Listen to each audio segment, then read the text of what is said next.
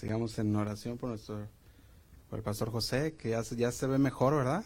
Ya está mejor, sus ojos ya se miran mejor, gracias a Dios.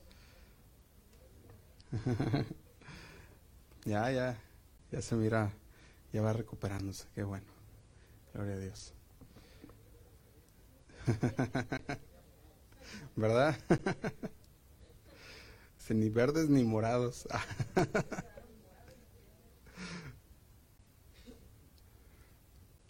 Bueno, pues vamos a, vamos a continuar. Bueno, más para, para comentar, el- la, la serie que llamo los domingos ya se terminó la semana pasada. Llevamos, ahorita estamos en la serie El Evangelio de Juan. Estamos llevando el estudio del Evangelio de Juan los jueves. Y vamos a, lo que vamos a hacer es vamos a pasar también esta serie, aparte de los domingos también, para poder, em- para poder ir avanzando también en esta serie que va a ser, que ha sido de mucha, mucha bendición y mucha edificación. Vamos a, a ponerla los jueves y los domingos por un tiempo. Hasta que Dios diga, vamos a estarlo haciendo de esa manera. Así que, así que no se pierda ni uno de los dos para que pueda llevar un buen seguimiento. Y bueno, este sería el mensaje número 19. Mensaje número 19 que estamos llevando acerca del el Evangelio de Juan. Y estamos en el capítulo 3 del Evangelio según San Juan. Y no sé si ustedes alguna vez se han hecho esta pregunta. ¿Por qué estoy aquí en la tierra? ¿Cuál es el propósito de Dios para mi vida? O a lo mejor la siguiente, ¿cuál es la razón de mi existencia? Y la verdad es que la gente tiene una sed de conocer el propósito de Dios para sus vidas. La gente quiere saber cuál es el propósito de Dios para su vida, cuál es, tiene ese anhelo de saber cuál es la razón de su existencia. Y yo creo que hay una fascinación en el hombre de comprender cómo es que nosotros encajamos en los planes de Dios. Hay una fascinación por querer conocer, por querer saber. Otra parte con la que la gente está fascinada también es con el significado. Y muchas veces se les pregunta a muchas personas sabias, le han llegado a preguntar y le dicen, ¿cuál es el significado de la vida?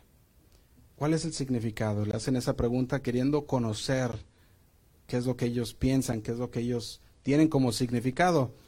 Y se hacen esa pregunta, ¿cuál es el significado de la vida? Y la gente también está bastante, podemos decir, fascinada en conocerlo, que hace poco, hace unos años, salió un libro que se llamaba Una vida con propósito. Y ese libro se vendió como pan caliente. Y era un libro que, que, que empezaron la gente cristiana y la gente no cristiana a comprar, queriendo conocer el propósito de la vida para ellos, el propósito de Dios para sus vidas. Y fue bien interesante ver cómo ese libro se vendía mucho, que muchas iglesias hasta dejaron de dejaron la Biblia a un lado para enseñar las, lo que este libro enseñaba. ¿Verdad? Y no estoy diciendo que sea malo leer, sino que es malo cuando ya empezamos a reemplazar la Biblia con otros con otros libros. Y eso es lo que empezaron a hacer muchas congregaciones, llegaron a este punto de hacer a un lado la palabra de Dios para empezar a enseñar lo que este libro tenía que decirnos sobre el propósito de la vida. ¿Verdad? Y sin sentido, nosotros podemos ver que si nosotros queremos conocer el sentido de la vida, podemos ir a la palabra de Dios y encontrar qué es lo que la palabra de Dios tiene para nosotros, para nuestro existir. Pero ahora ha pasado a ser algo de segunda plana y lo ponen en muchos diferentes libros. Entonces, ahora nosotros podemos ver esto también. Si nosotros nos ponemos a estudiar, en lugar de la palabra de Dios, libros humanos, eso es lo que, lo que yo veía que puede pasar rápidamente en nuestra vida. Vamos a llevar, nos va a llevar eso hacia el, hacia el desánimo, nos va a llevar hacia la depresión, y eso es lo que hace otros libros cuando empezamos a ponerlo en lugar de la palabra de Dios. Ahora, por lo contrario, cuando la persona conoce el propósito de Dios para su vida, por medio de la palabra de Dios, esa persona no se amarga la vida. Qué interesante, ¿no? Esa persona no se amarga la vida, sino que al revés son más resistentes al estrés. ¿Sabes por qué? Porque pueden conocer el propósito de Dios. Esas personas son más resistentes al estrés, tienen metas más claras y tienen mejores planes. Cuando sabemos por qué es lo que están, por, uh, cuál es la razón por la que estamos aquí, podemos ver las cosas con mucho mayor enfoque. Eso es lo que pasa cuando leemos la palabra de Dios, cuando sabemos por qué estamos haciendo algo, cuando entendemos el propósito detrás de lo que estamos viviendo, tendremos entonces metas más claras y mejores planes. Ahora, tomemos esas ideas de las que estoy hablando, que acabo de compartir, y llevémosla a un contexto más específico. Esta es la pregunta. ¿Cuál es el propósito del ministerio? ¿Cuál es el propósito del ministerio? ¿Que amemos a las personas? ¿Será el propósito? ¿O que sirvamos a las personas? ¿Será ese el propósito? ¿Hacer discípulos? ¿Será el propósito? ¿Glorificar a Dios? ¿Ser una congregación grande? ¿Hacernos famosos? ¿Cuál es el propósito del ministerio? Porque los cristianos quieren conocer el propósito. Tenemos que saber cuál es el propósito del ministerio, el propósito para, para lo que el Señor nos mandó a hacer. Tenemos que conocerlo muy bien para poderlo hacerlo de la manera correcta y con el corazón correcto. Ahora podemos ver nosotros que como cristianos nos humillamos, como cristianos damos sacrificialmente, como cristianos cuidamos de las necesidades de los demás y muchas veces ponemos las necesidades de otros antes que las nuestras, como verdaderos creyentes. Entonces, ¿cuál es el propósito del ministerio? ¿Cuál es el propósito? Y yo creo que, hermanos, durante las siguientes tres semanas vamos a estar hablando acerca de esto. Porque eso es lo que nos lleva el Evangelio de Juan ahora a conocer, el propósito. Vamos a responder a esa pregunta y a muchas otras que yo veía que, que van a ser preguntas que van a llegar a nuestro corazón, que nos van a poner frente a la palabra de Dios, que van a, nos van a confrontar en cuanto a lo que mejor teníamos como que, lo que es el ministerio, a lo que verdaderamente es el ministerio conforme a la palabra de Dios. Fíjate, cuando nosotros vemos la transición del ministerio de Juan el Bautista a Jesús. tiene tanto enseñanza, nomás en la transición de Juan el Bautista a Jesús.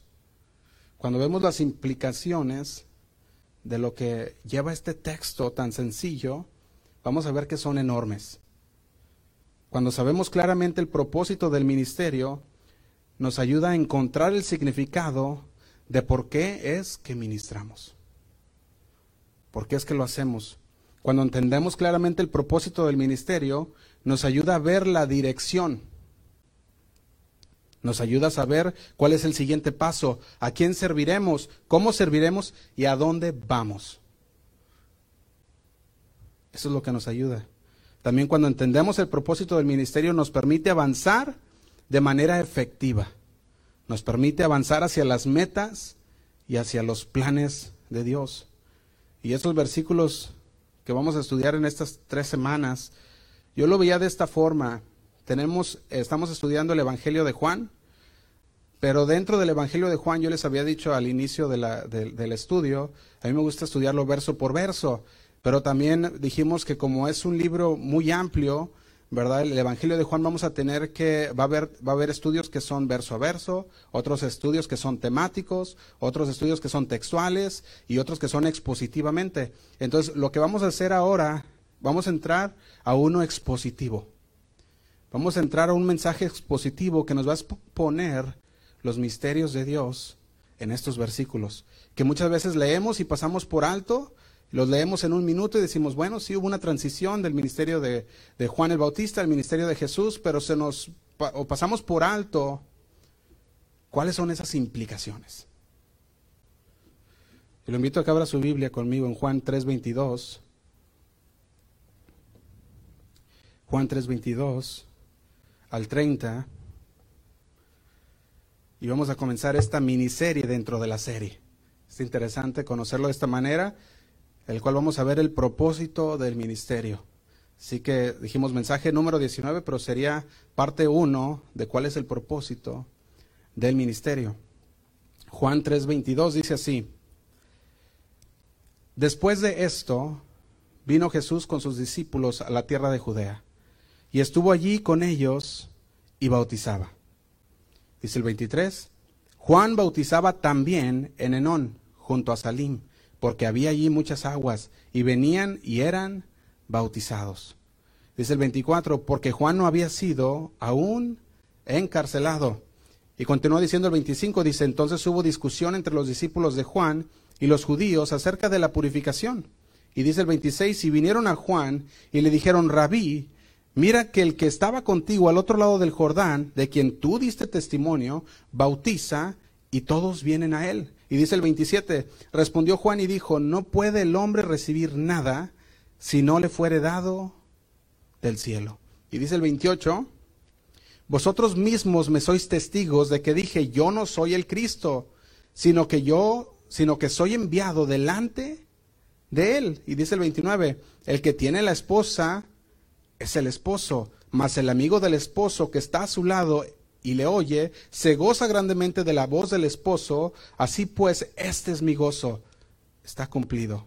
Dice, este mi gozo está cumplido. Dice el 30, es necesario que él crezca. ¿Y qué dice? Y que yo mengüe. Vamos a orar. Señor, te damos gracias por tu palabra. Sabemos, Señor, que tú tienes una palabra el día de hoy para nosotros, Señor. Queremos ponernos, Señor, en tus manos. Queremos disponer nuestro corazón para escuchar tu voz, Señor. Queremos escuchar tu voz que nos habla, Señor, que nos redarguye, que empiece, Señor, a cambiar nuestra vida, Padre. Te damos gracias, Señor, porque sabemos que, que esa palabra, Señor, no solamente, no solamente se estará ahí, Señor, como una palabra, sino que dará fruto, Señor, en nuestras vidas porque tu palabra no regresa vacía, así lo dice tu palabra, Señor. Los ponemos en tus manos, háblanos, Señor. En el nombre de Cristo Jesús. Amén. Y bueno, fíjate cómo dice, es necesario que Él crezca y que yo mengüe. Para, para recuperar un poco donde nos quedamos, porque la semana pasada tuvimos la, ah, el día de gracias y cada quien estuvo con su familia. Entonces, para más o menos entrar otra vez eh, en, eh, ahora sí en, el hilo, ¿verdad? De lo que nos quedamos, dijimos que la audiencia principal de Juan era para los nuevos creyentes. Esa era la audiencia de Juan, los nuevos creyentes, también todos aquellos que querían buscar lo espiritual, esa era la audiencia en la cual Juan estaba hablando también. Ahora dijimos que la audiencia principal era esa. A diferencia de los otros tres escritores que ya vimos que el Evangelio de Mateo, Marcos y Lucas, el enfoque principal de Juan no estaba en la vida ni las enseñanzas de Jesús. Ese no era su enfoque. Ese no era su enfoque principal. Ahora las enseñanzas y el ministerio de Jesucristo era el enfoque, podemos ver, de Mateo, Marcos y Lucas. Pero de Juan no fue. Ahora, ¿cuál era el enfoque de Juan? Ya lo dijimos, el enfoque de Juan era revelar a Cristo, revelar a Jesús como el Mesías. Ese era el enfoque, revelar la deidad de Jesús.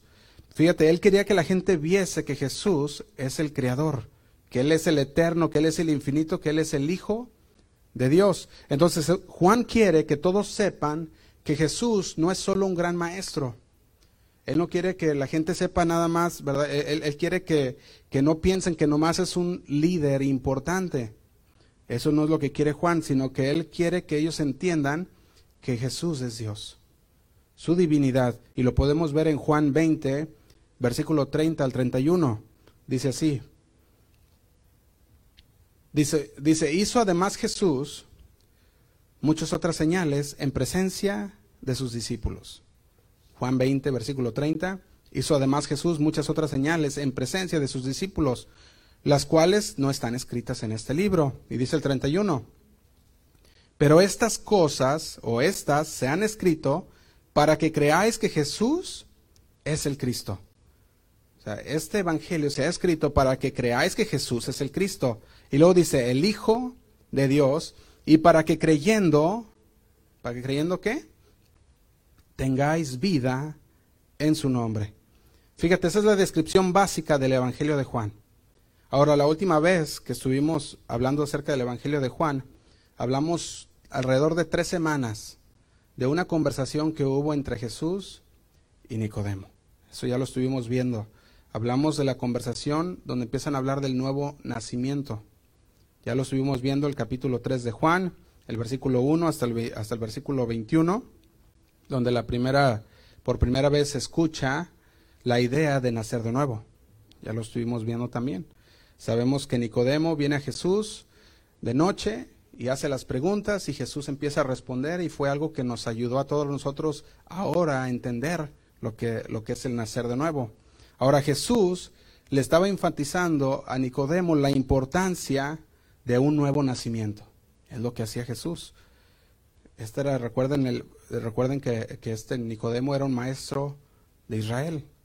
Y luego después de eso regresó para mostrar cómo todo en la vida cristiana fluye dentro de esta idea del nuevo nacimiento.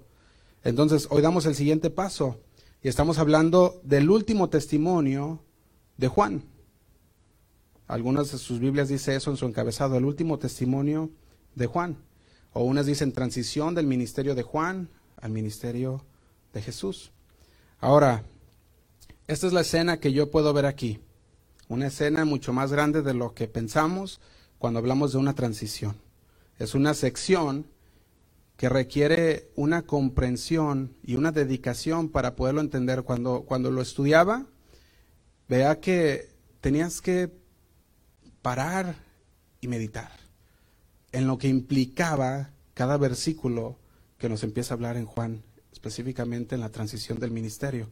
Tenemos que escucharlo a través del nuevo pacto, porque esa es la manera en la que el Señor quiere que lo escuchemos. Necesitamos entender el plan de Dios a través del nuevo pacto. Y yo voy a hacer todo lo posible para poderlo explicar de la manera en que lo estuve estudiando, para que lo podamos captar la importancia de este plan. Fíjate, podemos ver esto, podemos ver en 2 de Corintios 5, se los leo yo si quieren para que no tengan que ir en sus Biblias, lo pueden leer en la pantalla. 2 de Corintios 5, 17.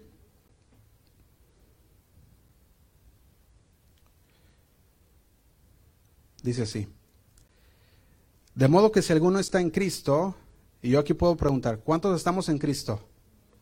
Todos, amén. Dice, nueva criatura es. Esas cosas viejas, dice, las cosas viejas pasaron. He aquí todas son hechas nuevas. Entonces, si estamos en Cristo, todas son hechas nuevas, dice el 18. Y todo esto proviene de Dios, quien nos reconcilió consigo mismo por Cristo y nos dio el ministerio de la reconciliación. Yo veía esto, personas pudieran preguntar, pero yo no tengo ningún ministerio. ¿Cómo, cómo, por qué es importante para mí conocer cuál es el propósito del ministerio? La palabra de Dios nos dice en el versículo 18 de 2 de Corintios 5, y todo esto proviene de Dios, quien nos reconcilió consigo mismo por Cristo y nos dio, aquí está incluido usted, yo, todos, y nos dio el ministerio de la reconciliación. Todos tenemos el ministerio de la reconciliación. Dice el 19, que Dios estaba en Cristo reconciliando consigo al mundo, no tomándoles en cuenta a los hombres sus pecados. Y luego nos vuelve a decir, y no se encargó, diga, ¿a mí? ¿Nos encargó a todos nosotros? Nos encargó a nosotros la palabra de la reconciliación. Eso es lo que está diciendo, dice el versículo 20. Así que somos, una vez más, somos embajadores en el nombre de Cristo como si Dios rogase por medio, otra vez, de nosotros. Os rogamos en el nombre de Cristo, reconciliados con Dios. Entonces, la verdad, mis hermanos, es que nosotros tenemos un ministerio. Y se nos ha encomendado el ministerio de la reconciliación. Ahora, aunque Juan el Bautista aparece en el Nuevo Testamento, de hecho es el último profeta del, del Antiguo Testamento que ahora se encuentra ya en el nuevo. Fíjate qué interesante. De hecho, Lucas 16, 16 lo dice así. Dice, la ley y los profetas eran hasta Juan. La ley y los profetas eran hasta Juan. Desde entonces, el reino de Dios es anunciado y todos se esfuerzan por entrar en él. ¿Quiénes? Todos. Entonces, con estas palabras el Señor describió la dispensación, esa dispensación legal que había comenzado con Moisés y que ahora concluye con Juan el Bautista. Ahora se estaba inaugurando una nueva dispensación y esto es bien interesante. Ya no estamos más bajo esa ley. ahora se estaba dando la dispensación de la gracia de Dios. Entonces podemos ver, desde la época de Juan, se, predicaba el Evangelio del reino de Dios. El bautista salió anunciando la llegada del rey, le dijo a la gente que si, se, que si se arrepentían, el Señor Jesús reinaría sobre ellos. Eso es lo que decía Juan. Él reinaría sobre ellos y como resultado de su predicación y de la posterior predicación del mismo Señor y de los discípulos, hubo una, una buena respuesta. Una respuesta de parte de muchos. Porque dice la palabra esto en, Lucas 16, 16. Desde entonces el reino de Dios es anunciado y todos se esfuerzan por entrar en él.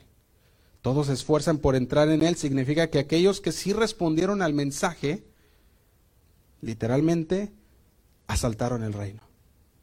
Aquellos que sí aceptaron el mensaje. Recordemos quiénes fueron los recaudadores de impuestos. Aceptaron el mensaje de Dios y se esforzaron por entrar en él. Podemos ver también nosotros que ellos fueron los que, los que asaltaron el reino, los pecadores. Por ejemplo, tuvieron que saltar por encima de los obstáculos que les habían puesto los fariseos.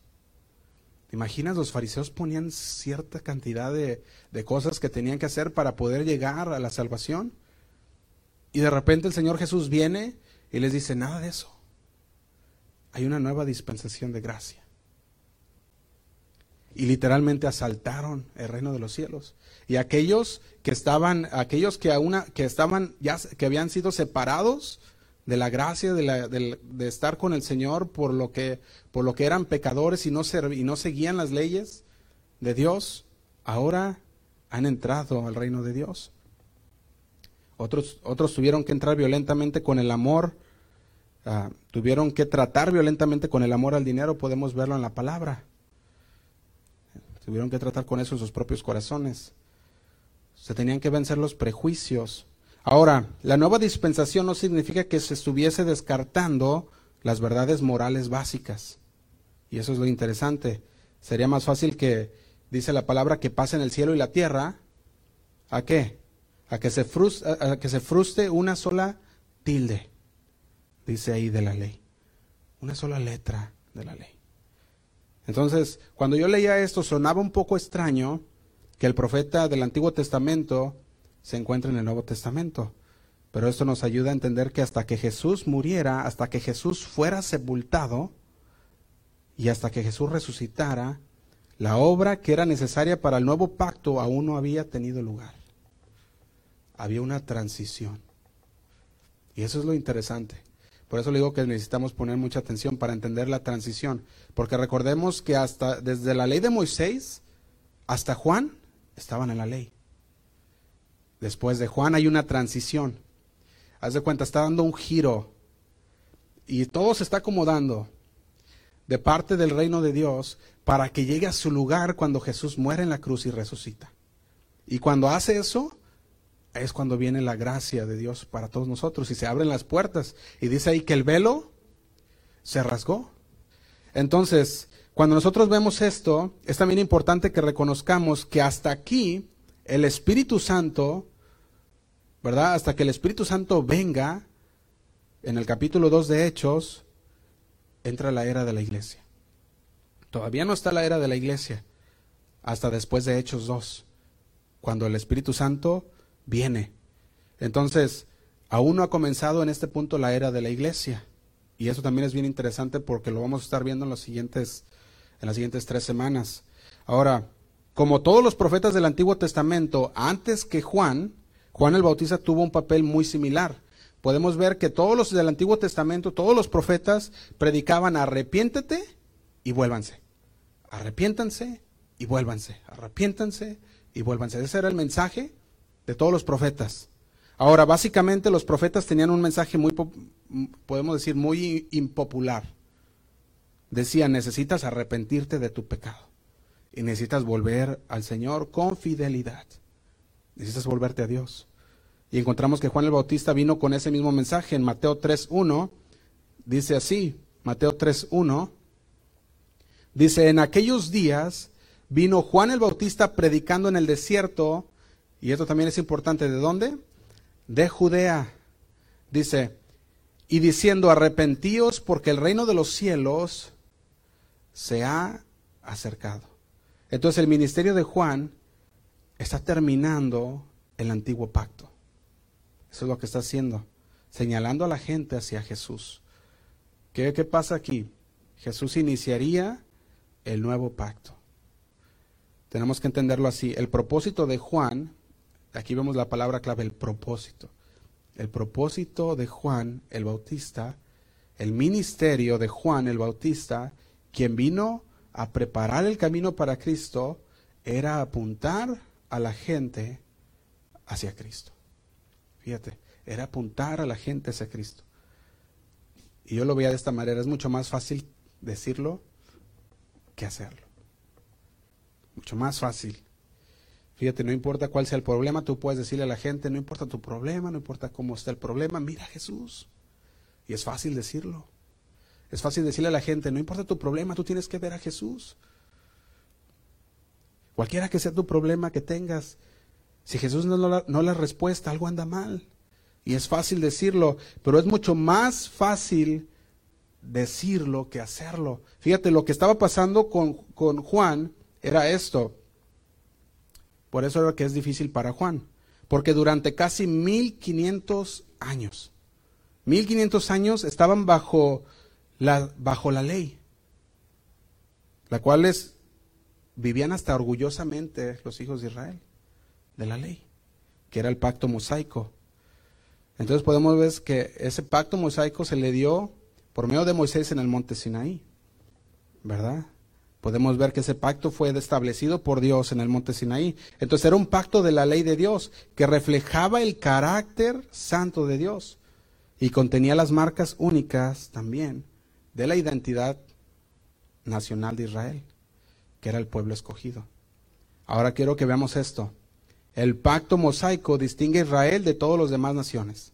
Siempre tú lo lees y distingue a Israel de todas. Israel, Israel. Ahora, el pacto mosaico detalla los aspectos sociales y reglamentos ceremoniales del pueblo de Dios.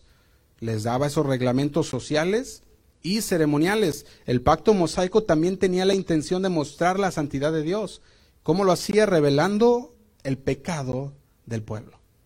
Esta era la manera y llevarlos a Dios para salvación. Ahora quiero que leamos Gálatas 3:24. Dice así, Gálatas 3:24. De manera que la ley ha sido nuestro ayo. Fíjate cómo dice, de manera que la ley ha sido nuestro ayo, nuestro guía, nuestro tutor, para llevarnos a Cristo, a fin de que fuésemos justificados. ¿Por qué? Por la fe. Entonces, Israel, podemos ver que pasó algo con Israel. Israel perdió el propósito. Israel había perdido su propósito. Ahí está la palabra clave de nuevo, el propósito. Israel lo había perdido. Perdieron la idea detrás del antiguo pacto, que era una sombra de lo que había de venir. La perdieron asumiendo que era el camino para la salvación. Que si pudieran guardar la ley, ellos decían, podríamos ganarnos la salvación. Ahora recordemos esto, el antiguo pacto nunca tuvo la intención de salvar, nunca. Tenía la intención de mostrar. ¿Mostrar qué cosa? La santidad de Dios, demostrar nuestra, uh, de nuestro pecado, nuestra se dice pecaminosidad, palabra esa era la intención del antiguo pacto, demostrar también nosotros, demostrarnos a nosotros el camino correcto para la salvación completa que vendría en la fe en Jesucristo. Sin embargo, ellos creían, si podemos obedecer los 613 mandamientos, entonces podemos ser salvos. Fíjate qué interesantes. 613 mandamientos que, son, que vienen en los primeros cinco libros que se le llama el Torah en, en otros lugares, los primeros cinco libros de la Biblia. 613 mandamientos ellos creían, si los obedecemos esos, podemos encontrar la justicia y podemos ser, podemos disponer de la salvación de Dios. Pero había un problema. La gente no es buena para obedecer. Si nosotros le batallamos con un letrero de 55 millas por hora, ahora te imaginas 615 mandamientos, 600, perdón, 613 mandamientos que seguir para poder llegar a la justicia y ser, poder, poder alcanzar la salvación. Si no puede, muchos de verdad con 10, como dice la hermana, con 10 no se puede. ¿Te imaginas? yéndonos más allá, con uno, el pecado original, no comas de ese árbol. Uno. Y no pudieron. Con 10, menos. Con 613, menos. Ahora, eso es lo interesante. Somos horribles para la obediencia. Y Dios lo sabe. Somos horribles. Fíjate, aquí está lo extraño pretendemos ser tan audaces de creer y decirle, Señor, si me das otra oportunidad, ahora sí lo voy a hacer. Y, pretendemos decir que, Señor, si me das nomás un año más, ya voy a hacer, ya lo voy a hacer todo perfecto, como tú quieres. Y pretendemos que por el pasar de los años y que si el Señor nos sigue dando una oportunidad y otra oportunidad y otra oportunidad, entonces llegaremos a poder a completar y ser y ser esas personas que siguen todos los mandamientos. Pretendemos, digo. Pero el Señor, ¿sabes qué? Dijo, ok, 1500 años. De ver como el ser humano una y otra vez y otra vez y otra vez. Y ahí puede ver el Señor que el tiempo no es el problema, es el corazón del hombre. Muchas veces queremos decirle al Señor, Señor, es que me equivoqué. Pero para la siguiente ya no me voy a equivocar, Señor. Y decimos, ese era yo antes, pero las cosas han cambiado. Ahora he creído. Ahora puedo ver todo de un panorama diferente. Entonces, ¿qué hizo Dios para ayudarnos a ver que no podíamos hacerlo? Él estableció un pacto para mostrarnos quiénes somos realmente. Para mostrarnos quiénes somos. Para mostrarnos cuán terrible es nuestra obediencia. Eso es lo que hizo para mostrarnos cómo después de 1500 años de intentar llevar a cabo los mandamientos, nunca cambiaríamos. Eso es lo que hizo. Y todavía no podemos obedecer la ley. Y aún así no entendieron el punto y el pueblo de Israel se sentía orgulloso porque guardaba ciertas, ciertos mandamientos. Fíjate qué interesante. El pueblo decía, no, es que ellos se sentían grandes porque guardaban tres, cuatro mandamientos algunos más de la palabra de Dios. Y en lugar de sentirse, Señor, no puedo, decían, estoy orgulloso porque puedo con estos tres, cuatro, cinco, diez piezas de la ley. Entonces, no importa si no puede obedecer las otras, ellos se sentían orgullosos por haber obedecido unas cuantas. Y hasta ese punto llegaba la audacia del ser humano. Y eso es bien interesante porque yo veía todo esto y decía, cómo la gente, ¿verdad? ¿Cómo somos como seres humanos de pensar que por el tiempo podremos hacerlo? El Señor dice, no puedes. Fíjate, casi 600 años antes del nacimiento de Cristo, habló el profeta Jeremías, y quiero que vayamos a leerlo, Jeremías 31, 31. Y el Señor Jesús antes de 600 años antes de que él, naciera, Jeremías ya había profetizado este nuevo pacto. Y este nuevo pacto no se centra en tu capacidad de obedecer. Este pacto se centra en tu disposición a creer. Dice así. 31, 31, 31. Dice aquí que vienen días, dice Jehová, en los cuales haré nuevo pacto yo subrayo, nuevo pacto con la casa de Israel y con la casa de Judá. No como el pacto que hice con sus padres el día que tomé su mano para sacarlos de la tierra de Egipto, porque ellos invalidaron mi pacto, aunque fui yo un marido para ellos, dice Jehová, dice el 33. Pero este es, dice, pero este es el pacto que haré con la casa de Israel después de que, después de aquellos días, dice Jehová. Daré mi ley en su mente y la escribiré en, sus, en su corazón. Dice, y yo seré para, por ellos, y yo seré a ellos por Dios, y ellos me serán por pueblo, y dice el 34, y no enseñará más ninguno a su prójimo, ni ninguno a su hermano, diciendo, conoce a Jehová, porque todos me conocerán, desde el más pequeño de ellos hasta el más grande, dice Jehová, porque perdonaré la maldad de ellos y no me acordaré más de sus pecados. Fíjate cómo nos dice, viene días en los cuales Dios hará un nuevo pacto con Israel y Judá. No como la ley, sino como un pacto de gracia. A los hombres se les dará una nueva naturaleza moral y el conocimiento del Señor será universal. Primordialmente Dios hizo el nuevo pacto con los de Israel y Judá. Lo podemos ver en el versículo 31. Ahora, a diferencia de la ley mosaica, este nuevo pacto era incondicional.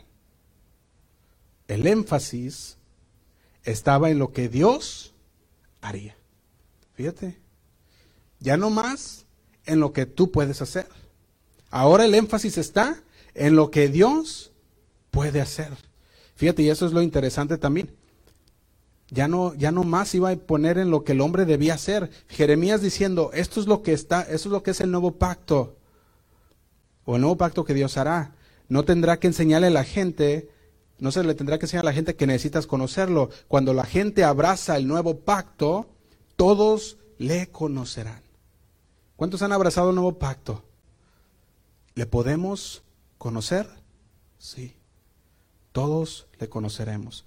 Y continúa diciendo, desde el más pequeño hasta el más grande. Declara el Señor. Es lo que dijo.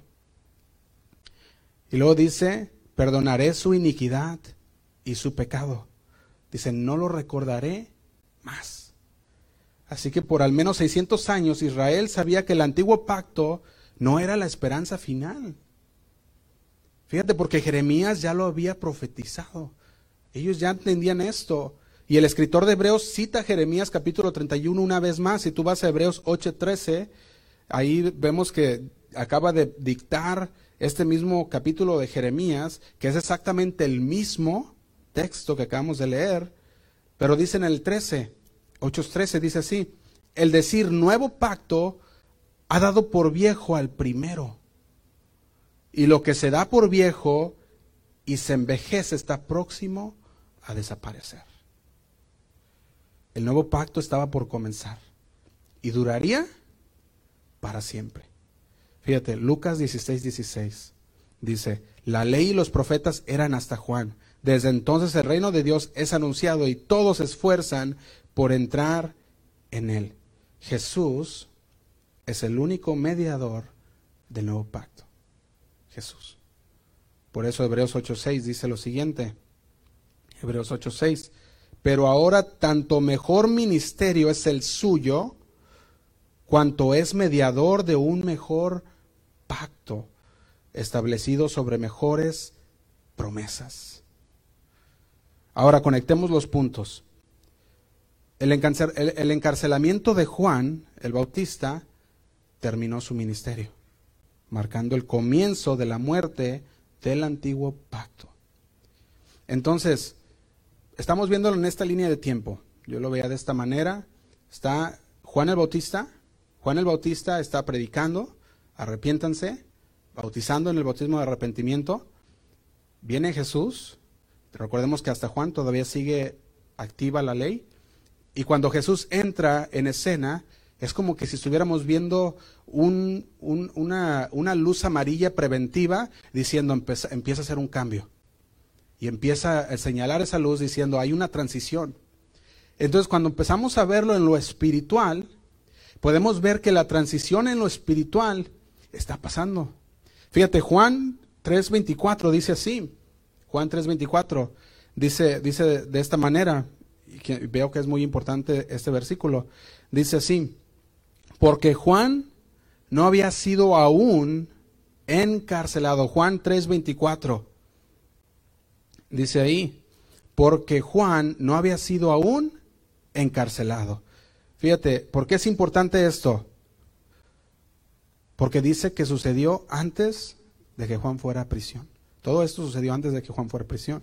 Ahora, al mismo tiempo, el arresto de Jesús, cuando vemos que vienen y arrestan a Jesús, ¿qué pasa? Lo conduce a la muerte. ¿Sí o no? Eso es lo que pasa con Jesús. Lo arrestan y después inmediatamente lo llevan, lo enjuician y va a la muerte. Igual con Juan. Juan es arrestado y ahí comienza la muerte del viejo pacto. Ahí comienza la muerte de aquel pacto de ley y empieza la transición. Entonces dice así, dice porque Juan no estaba, no había sido aún encarcelado. Podemos ver que ese antiguo pacto destacó la deprevación de nuestra naturaleza, una naturaleza pecaminosa que adquirimos cuando éramos, cuando fuimos nacidos uh, en la carne. Por eso hablamos ya de los dos nacimientos, de lo espiritual y el, y el, de, y el físico. Entonces, el nuevo pacto dice, la nueva, la vieja naturaleza estaba envuelta en el pecado, nacimos físicamente, pero ahora teníamos que nacer espiritualmente. Ahora, el nuevo pacto destaca la belleza de nuestra nueva naturaleza que recibimos cuando nacimos de nuevo, cuando fuimos renovados espiritualmente. Y ahí podemos conectar los dos puntos a las conversaciones entre Jesús y Nicodemo.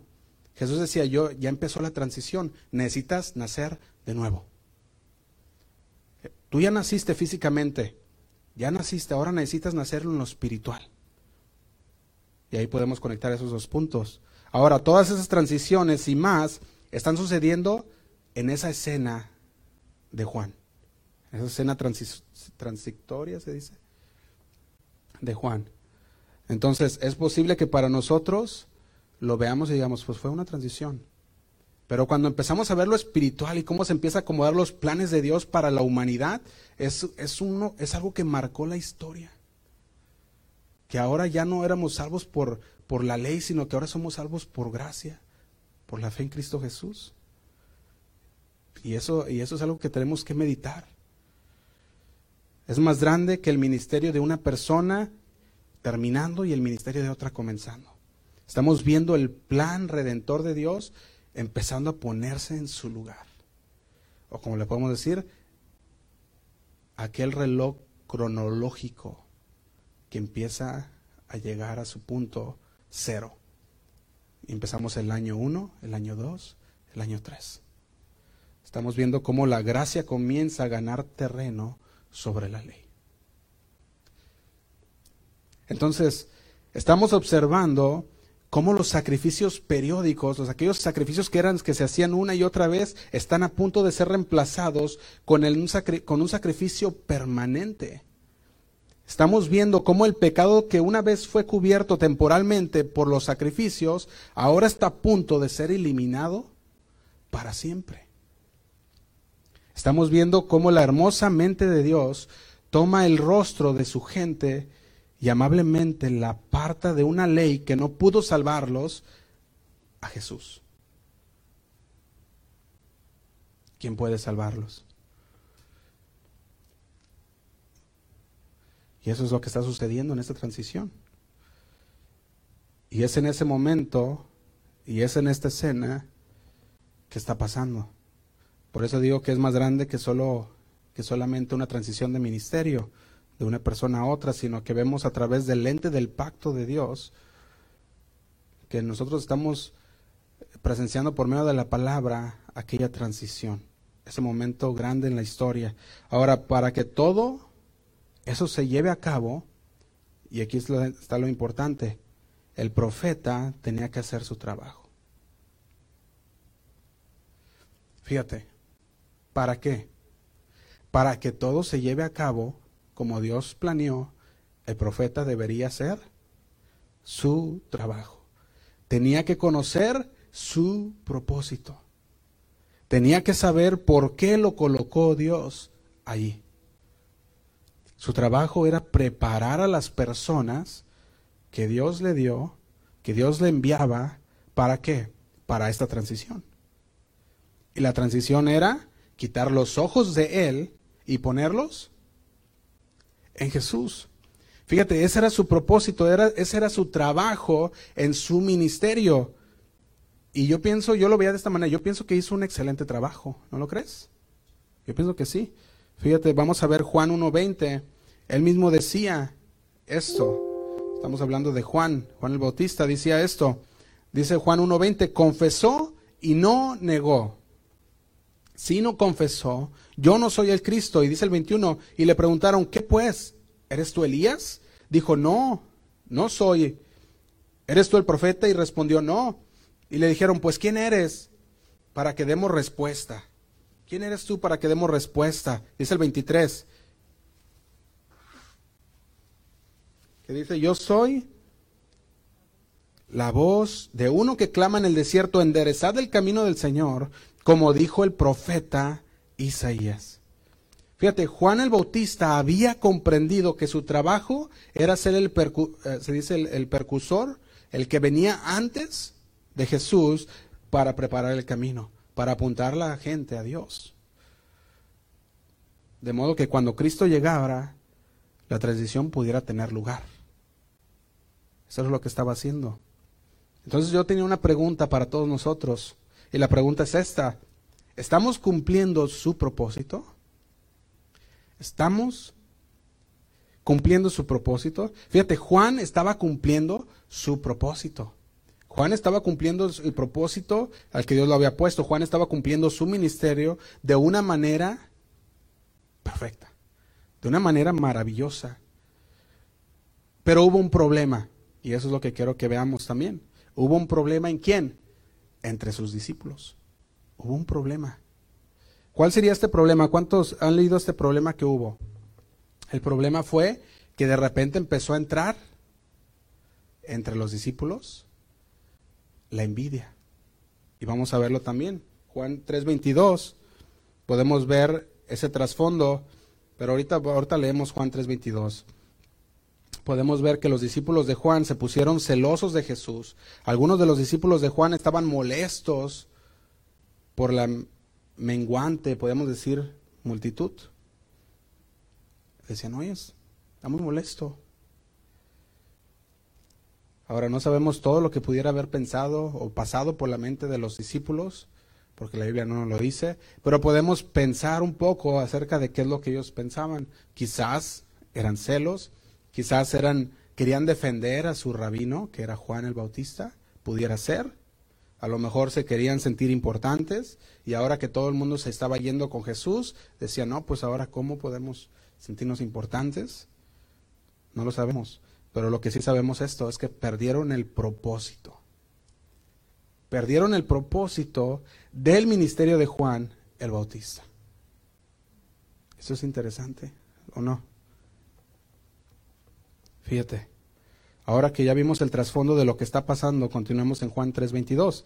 Dice, después de esto vino Jesús con sus discípulos a la tierra de Judea, de Judea, y estuvo allí con ellos y bautizaba, y dice el 23, y Juan bautizaba también en Enón junto a Salim, porque había ahí muchas aguas, y venían y eran bautizados, y dice el 24, porque Juan no había sido aún encarcelado. La frase cuando vemos en el versículo 22 que dice, después de esto o después de estas cosas, apuntaba al evento que había sucedido en las, en las sesiones anteriores. ¿Qué estaba hablando aquí? Estaba hablando acerca de ese, ese, ese tiempo en el cual Jesús había limpiado el templo, en esa, esa, ese momento en el que Jesús había hecho sus milagros, que ya lo leímos en Juan 2. También habla, habla que después de la, de la, conversación que tuvo ah, en la noche con Nicodemo, habla de eso. Entonces, después de estas cosas, Jesús y sus discípulos ahora han entrado en la región de Judea. Ahora aquí está el lugar, la región de Judea. Y el lugar, ¿por qué dijimos que es tan importante aquí? Fíjate. Te voy a decir por qué. Mateo 3.1 dice así. En aquellos días vino Juan el Bautista predicando en el desierto de Judea. Juan 3, eh, Mateo 3.1. El lugar de Judea agrega más drama a la historia. Y vamos a ver por qué. Fíjate, en Juan 1.9 al 36, lo puedes leer después, podemos ver que el ministerio de Juan, él bautizaba, cuando él bautizaba se llevó a cabo en el desierto de Judea. Ahí es donde él, Juan estaba bautizando.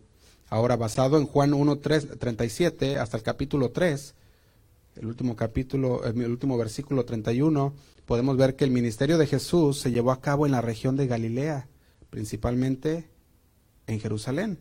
Entonces, Jesús predicando en Jerusalén, Juan el Bautista, ¿verdad? Podemos ver que Jesús todavía estaba en, estaba en Jerusalén, Juan el Bautista estaba en Judea, después Jesús viene a Judea, dice el versículo que leímos del 22, vino Jesús con sus discípulos a la tierra de Judea y estuvo allí con ellos, es donde lo podemos leer.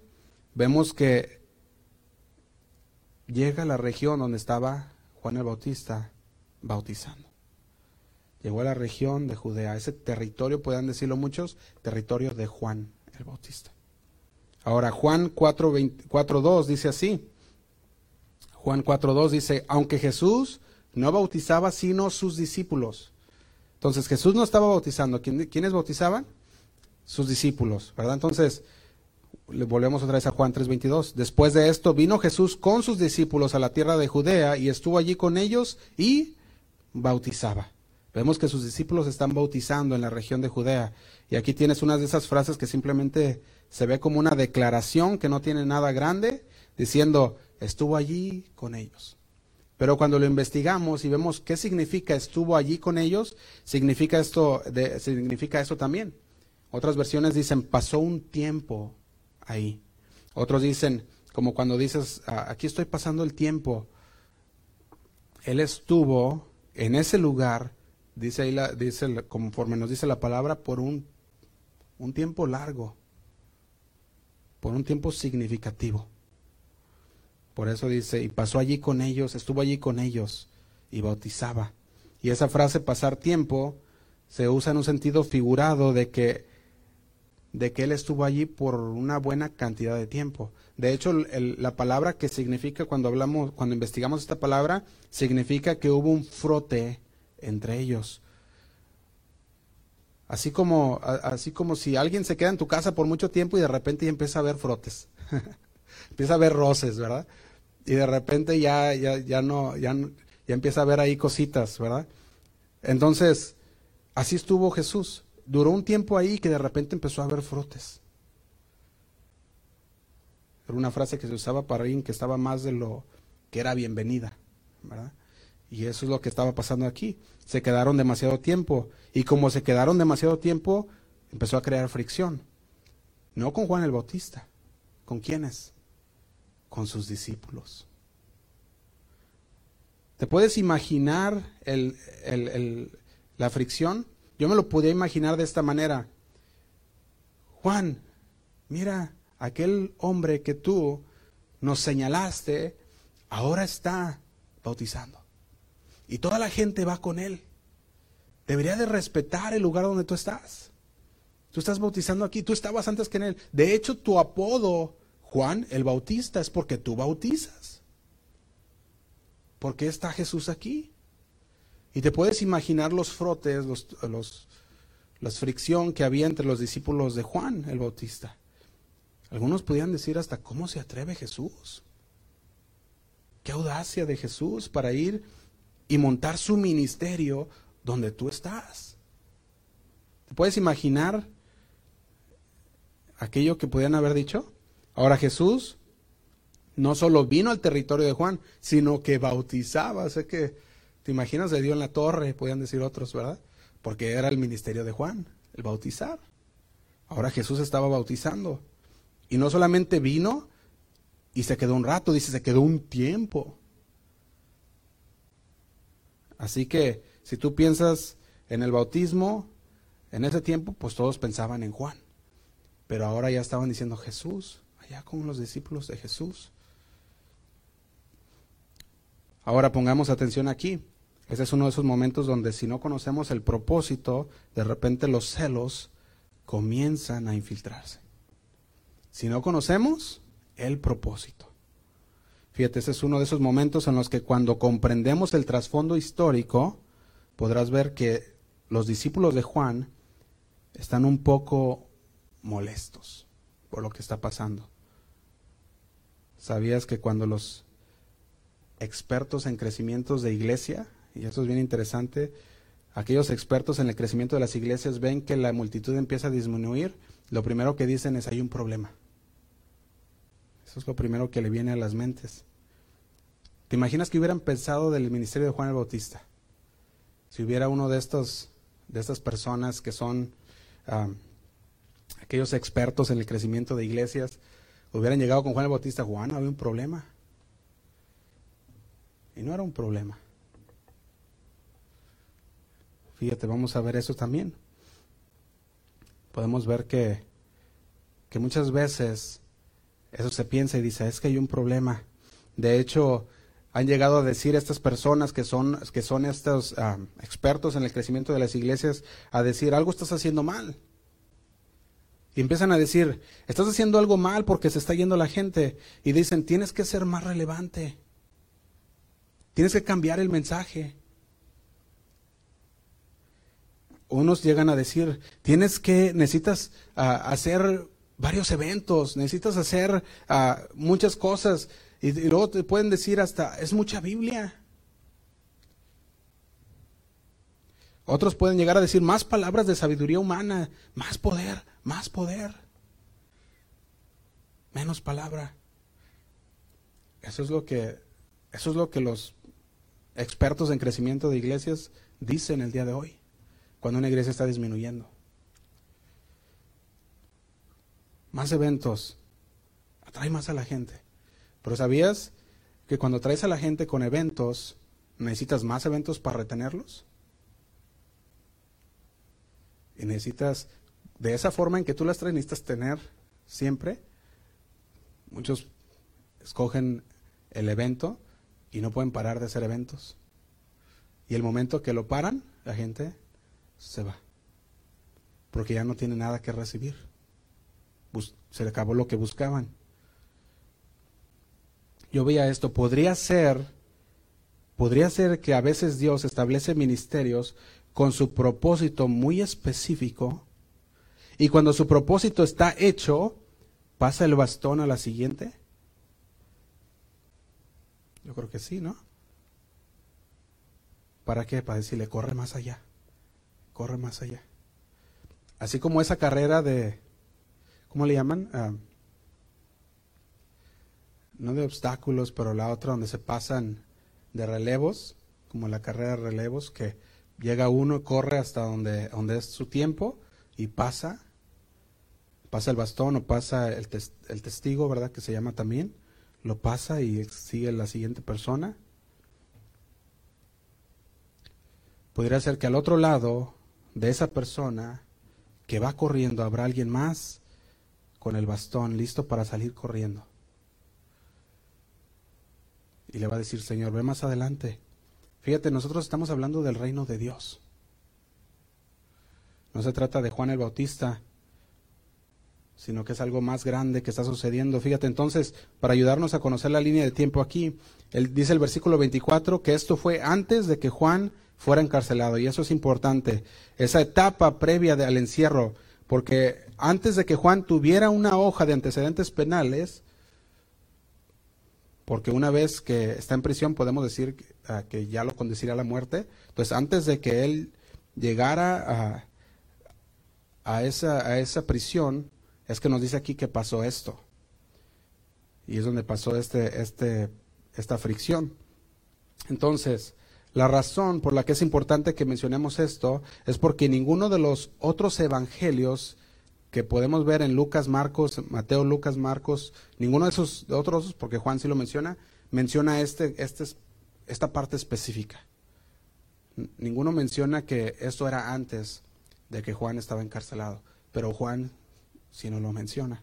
Por eso dijimos que es el último testimonio de Juan. Él sí lo menciona. Entonces, esto es específico del Evangelio de Juan. Así que hasta este punto Juan había disfrutado de una popularidad por ser el que bautizaba. Había disfrutado de, ser reconocido, de, ser conocido, pero cuando Jesús viene y limpia el templo, empieza a, atraer las, los ojos de las personas, empiezan a verlo a Él. Y su popularidad de Jesús no fue nada en comparación con la de Juan el Bautista en ese tiempo, hasta ese momento. En ese momento hay un cambio ¿cómo se puede decir? Un cambio en la corriente. Hasta ese momento era Juan. Después, las multitudes que iban a Juan ahora estaban llevándose, estaban siendo llevadas a Jesús. Está acudiendo un cambio. Y eso es exactamente lo que se supone que debería suceder. Eso es lo que es el plan de Dios. Ahora, en este momento, ahora hay un cambio.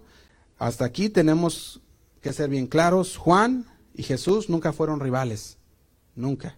De hecho, ese no era el enfoque, sino más bien el enfoque era el plan soberano de Dios. El misterio de Juan cruzaría en su, en su transición con el ministerio de Jesús, porque él era el precursor. Juan necesitaba señalar al pueblo de Israel, de Israel hacia el Mesías. Entonces, ahora, ¿quién es Jesús? Eso es lo que Juan quería decirle a las personas. Llegó un momento en que Juan ya les dice, Él es el Mesías, el Cordero. Y ahí es donde podemos ver lo que está sucediendo. Los discípulos de Juan el Bautista estaban molestos porque estaban diciendo, todo el mundo viene a Jesús y a nosotros ya no vienen. Estaban acudiendo a Jesús en masa y todo el mundo estaba, estaba pareciéndose a los discípulos de Jesús para ser bautizados por ellos. Ahora la pregunta es esta, y con la cual quiero concluir este, este estudio también. ¿Por qué era tan importante que Jesús bautizara a alguien? Que los discípulos de Jesús bautizaran. ¿Por qué no podía dejar el bautismo a Juan? ¿Por qué no podía decir, bueno, que Juan es el que empezó a bautizar, que lo, dejamos que él siga haciendo el ministerio del, del bautismo? ¿Por qué? ¿Por qué tenía que bautizar? Y aquí está la respuesta, porque Jesús estaba diciendo no solo estoy cumpliendo cada parte del antiguo pacto, sino estoy mostrando que soy mejor. Mejor que ese pacto. Primero lo podemos ver en Juan 2.1. No lo voy a leer, pero lo pueden notar. Primero en Juan 2.1 al 11. Jesús se convirtió el agua en vino. Podemos ver esa historia. Jesús convierte el agua en vino. El agua estaba en las vasijas, y eso ya lo, ya lo estudiamos con el pastor Rigoberto. El agua estaba en las vasijas, que representaba la sangre de Cristo, esta agua estaba en las vasijas de piedra que se usaban para limpiar y purificar. Ahora, si nosotros vemos en la última cena, al final del ministerio de Jesús, les dice a los discípulos que el vino representaba su sangre, que nos limpiaría de todo pecado. Nos está diciendo que Jesús trae una mayor limpieza. Eso es lo que está diciendo con esa, con esa, ah, esa sangre representada, que él traía una mayor limpieza. Ahora el segundo, Juan 2, del 12 al 25, podemos ver que Jesús limpia el templo. También ya lo estuvimos, con lo estuvimos viendo con el pastor Rigoberto. Juan 2, 12 al 25, Jesús limpió el templo y reafirmó su función apropiada cuando ellos cuestionaron diciendo, ¿qué autoridad tienes para entrar y expulsar a la gente? Aquí estaba su declaración. Él les dijo, destruye este templo. Destruye este templo y en tres días lo levantaré. Hablando de su cuerpo. Juan 2, de 12 al 25. Entonces él estaba, él estaba haciendo una comparación diciendo, te has entrado en el templo de Jerusalén. Ahora quiero que se concentren en este templo eventualmente el enfoque de ese templo quedará obsoleto. Ya no más va a ser ese templo para ofrecer tus sacrificios y encontrarte con tu Dios, porque Jesús es nuestro sacrificio. Él es nuestro Dios y siempre estará contigo. Y Jesús es un templo mejor. Fíjate. Tercero, Juan del 3 al 1 al 21. Podemos ver que Jesús cumple profecías relacionadas con la regeneración del agua y del espíritu. Eran profecías que conducirían a una verdad, a una, a, una vida verdadera. En el Antiguo Testamento, cuando el pueblo de Dios envió, ya lo estuvimos hablando creo hace dos semanas, tres semanas, ¿se acuerdan de aquellas serpientes que Dios había enviado para morder al pueblo? Entonces, en Juan 3 del 1 al 21, Jesús cumple las profecías. Él era la persona que iba a ser levantada, a la cual todos deberían de ver para ser sanadas de la mordida del pecado. Jesús representando, yo tengo mayor poder porque yo puedo salvarte no solamente de la muerte, sino de la muerte eterna. Juan 3 del 22 al 30, podemos ver que Jesús supera a Juan el Bautista en el bautismo, y aquí es donde estamos. El bautismo de Juan se centraba en el arrepentimiento y purificación ritual, pero Juan ya había dicho, otro viene detrás de mí. No solo va a bautizar con agua, sino que dice, Él te bautizará con el Espíritu Santo. Este nuevo bautismo, el bautismo del Espíritu Santo, sería ahora el sello, el sello de este nuevo pacto. El Espíritu Santo es la prenda de nuestra herencia en Cristo. Así es como lo describe el 2 de Corintios 1:21, se los leo. Dice, y el que nos confirma con vosotros en Cristo y el que nos ungió en Dios, dice el 22, el cual también nos ha hallado, nos ha sellado y nos ha dado las arras del Espíritu en nuestros corazones. Fíjate, y el que nos confirma con vosotros en Cristo y el que nos ungió es Dios, dice el 22, el cual también nos ha sellado y nos ha dado las arras del Espíritu en nuestros corazones. Entonces, Juan representó el antiguo pacto en el bautismo. Eso es lo que representaba Juan. Jesús está representando el nuevo pacto en el bautismo. Jesús es el mediador de un mejor pacto y en cada caso Jesús es, podemos ponerlo de una manera grande, amorosamente. Amoroso. ¿Qué estaba haciendo Jesús? Soltando a Israel de su pasado para hacerlos abrazar completamente a Cristo como su futuro. Entonces Jesús es el futuro de todos. Y eso es lo que estaba haciendo. Él aportaba una mayor limpieza, un mejor templo, ofrece una mejor vida y Él es el medio de un mejor pacto. Y esa es solo una parte de la historia, porque podemos ver que cada parte de la historia ha sido elaborada para mantener toda la atención dirigida hacia Jesús.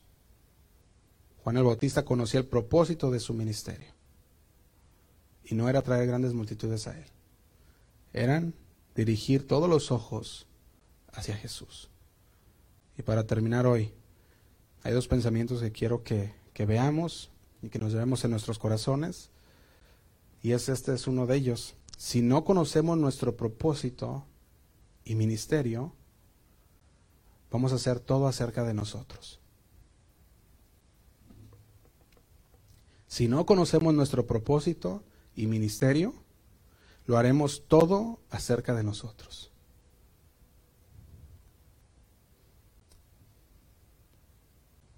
La humanidad anhela atención, atención egoísta, y cuando el yo está en el centro del ministerio, somos más propensos a celos, a envidias, amargura y a competencia. Cuando el yo está en el centro. Vamos a ver a otros creyentes como una amenaza. Fíjate qué interesante. Para nuestro éxito, en lugar de verlos como un equipo que está trabajando para el mismo reino de Dios. Y aquí está el segundo pensamiento. Si no conocemos nuestro propósito, no podemos celebrar las ganancias del reino. Si no conocemos nuestro propósito, no podemos celebrar las ganancias del reino. Las, ganancias del reino, estamos hablando, el reino es más grande que una iglesia. El reino es más grande que una denominación. El reino es más grande que un país, que un ministerio. Más grande que eso. Y cuando volvemos nuestra atención hacia adentro, no estamos enfocados hacia afuera y podemos nosotros perder lo que Jesús Recordemos lo que Jesús dijo en Mateo 6, buscad primeramente el reino de Dios y su justicia, y todas las cosas os serán añadidas. Porque hacemos el ministerio, por qué lo hacemos, es importante. Conocer por qué lo hacemos es importante. Ahora, aquí nos vamos a quedar el día de hoy, porque ya es la hora, pero el domingo, primero Dios, vamos a contestar esta pregunta, ¿cuál es el propósito del ministerio? y vamos a ver cómo Juan el Bautista empieza a hablar de una un ejemplo bien no se puede decir muy bello, hermoso, que empieza a hablar él acerca del amigo del esposo. Vamos a orar.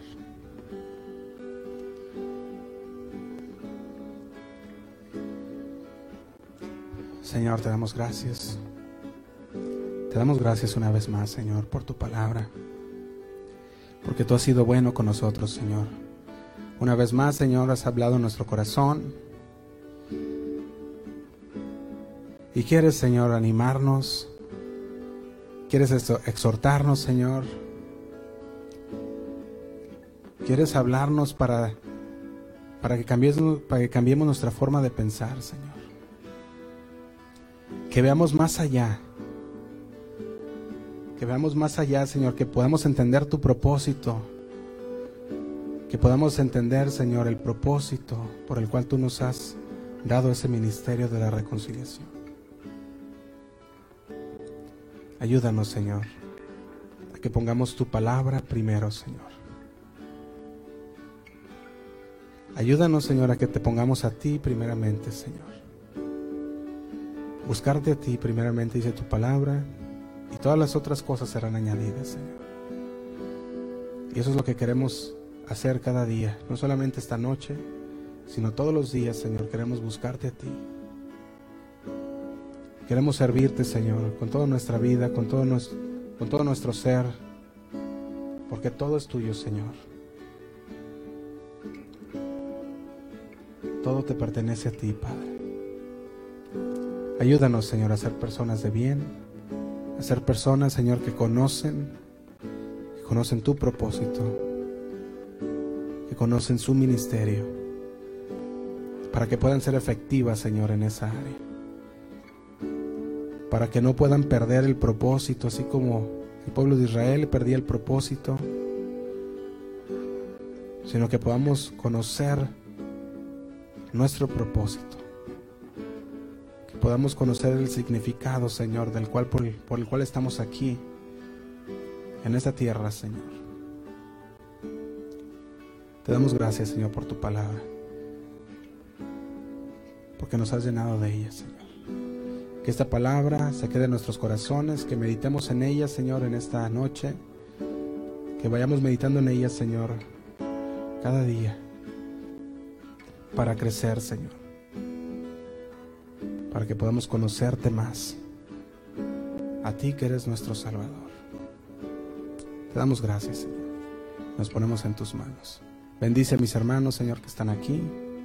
Los que no pudieron venir, Señor, por, por enfermedad, sánalos, Señor, en el nombre de Cristo Jesús. pedimos por cada uno de ellos. Ayúdanos, Señor. Te lo pedimos en el nombre de Cristo Jesús. Amén.